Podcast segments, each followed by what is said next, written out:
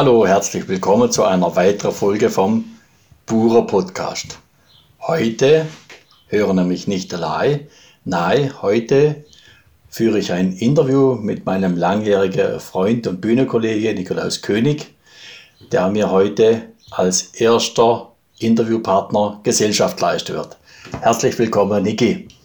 Ja, hallo Wolfgang. Schön, dass du mich da auserkoren hast als erster Interviewpartner. Dann werden wir sehen, was dabei rauskommt. Niki, du hast einen bewegten Lebensweg hinter dir schon, hast gekämpft für die Landwirtschaft, warst außerlandwirtschaftlich auch tätig. Wie siehst du die aktuelle Situation der Landwirtschaft? Ja, es ist sehr spannend im Moment. Es ist äh, so, dass man das Gefühl hat, äh, man ist unter Druck als äh, Landwirt, insgesamt die Rahmenbedingungen, aber äh, an sich der ganzen Bevölkerung geht es gut. Es ist so eine Art Entkoppelung. Man hat das Gefühl, man verliert ein wenig die, den Abstand, oder es gibt einen größeren Abstand von Landwirtschaft zum Verbraucher.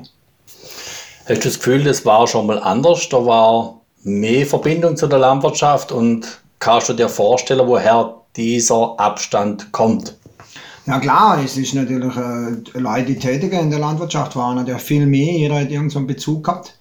In die Landwirtschaft direkte Bezug, hat mitgekriegt, wenn es gewittert, wenn es äh, Trockenheit und es war direkte Betroffenheit. Heute ist ja das, der Lader ist voll, das Regal ist voll, im Prinzip, ob es regnet, windet, schneit oder was, also es ist keine Not zu sehen. Würdest du nochmal den Beruf des Landwirts ergreifen? Hättest du damals schon von der aktuellen Situation im Jahr 2019 gewusst? Ja, ich denke schon. Äh, also, weil der Beruf als Landwirt äh, ist ein, eigentlich ein dankbarer Beruf und er lässt einem natürlich bodenständig bleiben. Du siehst, du bist nah dran am Leben, an der Natur, an allem. Das ist eigentlich was Wunderschönes. Aber du hast natürlich, äh, ja, das ist schwierig. Nur allein das mit der Betriebsgröße im Moment schwierig.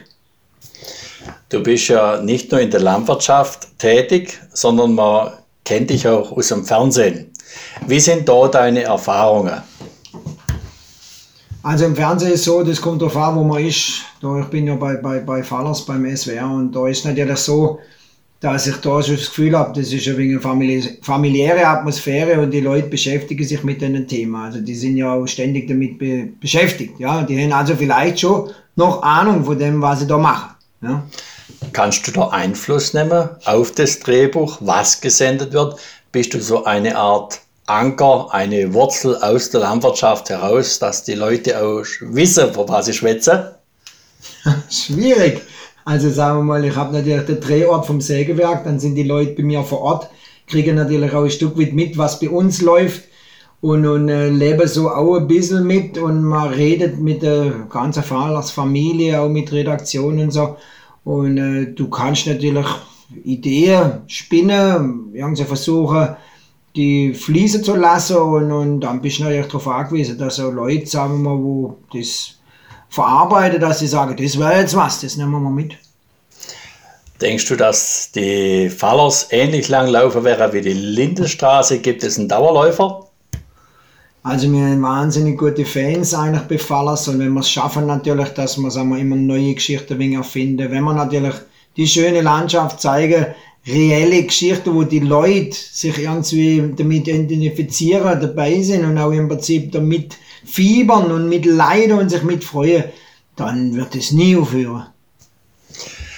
Ein weiteres neues Betätigungsfeld, wo du seit einigen Jahren machst, ist die Tätigkeit in der Schule. Du hast schon immer Schulklassen auch auf dem Hof die Landwirtschaft näher gebracht. Wie sind deine Erfahrungen in der Schule? Also meine Inspiration ist eigentlich, war immer schon wegen so die Menschen.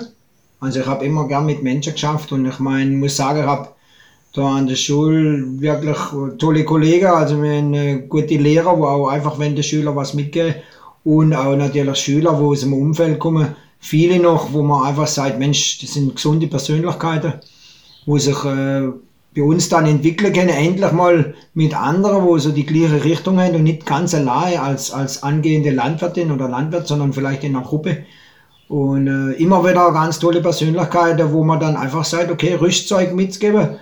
Eigentlich anstrengend manchmal sehr, aber auch dankbar, wenn man noch sieht, kommt auch mal was an oder sie nehmen was auf uns Kontrolle. Also ich schaue, schöne Erfahrung. Du bist an einer landwirtschaftlichen Berufsschule. Wie motiviert sind die jungen Leute heutzutage oder was motiviert sie heutzutage, den Beruf des Landwirts zu erlernen? Na gut, es gibt natürlich eine Fraktion der Traktorfahrer. Das sind dann die, wo halt die Technik wahnsinnig interessiert. Ich sage halt immer, ja, das ist gut, das muss man wissen, aber im Prinzip runter vom Traktor an den Boden an. Du musst wissen, was im Boden passiert, was in der Pflanze passiert, was im Tier passiert. Und die Motivation ist schon da. Die haben auch natürlich vielmal auch daheim einen Betrieb oder haben einfach irgendwie packt es das Grüne. Das ist schon immer wieder interessant, dass einem das einfach anzieht und dass man will mit Tiere schaffen, mit Natur und auch vielleicht äh, Landschaft aber auch Nahrungsmittel im Prinzip zu erzeugen. Tatsächlich, das ist auch noch für viele interessant. Also man merkt schon, bei dir ist Beruf Berufung, dir macht es Spaß und Freude. Wir zwei sind seit 19 Jahren unterwegs. Nächstes Jahr sind es 20 Jahre. Ist da schon was geplant für das Jubiläumsjahr 2020, 20 Jahre Buche zum Anlangen? Meine Tochter wird ja dann auch 20 und da wissen wir immer, so lange spielen wir schon. Was ist geplant? Im Prinzip natürlich, wir müssen jetzt mal Gedanken machen, dass wir da vielleicht mal einer raushauen. Ja? Das wäre vielleicht schon geplant. Hast du dir das am Anfang vorstellen können, 20 Jahre Buche zum Anlangen? Oder hast du auch mal Gedanken gehabt, aufhören? Was natürlich extrem ist, dass das so lange, das hätte man nicht gedacht, nein, hätte man nicht gedacht. Also man hätte es probiert, äh, was natürlich für uns, glaube ich, das Schönste ist, oder für uns, für mich auf jeden Fall, äh, wenn man dann wieder Leute begeistern kann mit Themen, wo sie auch mitnehmen, wo man, äh, dass man sie zum Lachen bringt, dass man eine Freude macht, aber natürlich immer auch zum Nachdenken bringt, dass man sie mitnimmt, dass man einfach die Mischung schafft zwischen, zwischen ja, Spaß haben, aber doch auch gewisse Ernsthaftigkeit. Und ich glaube, das haben wir ganz gut nachgekriegt und wir haben sehr viel verarbeitet von unseren eigenen Erlebnissen vor allem. Und das ist auch für uns ein Geschenk.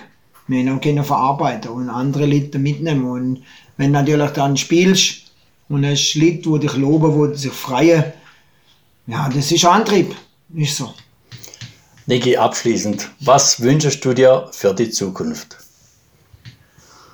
Ich wünsche mir, dass äh, viele Menschen wieder bewusster sind und einfach auch merken, was sie haben. Ja, dass sie einfach vielleicht auch dankbarer sind manchmal.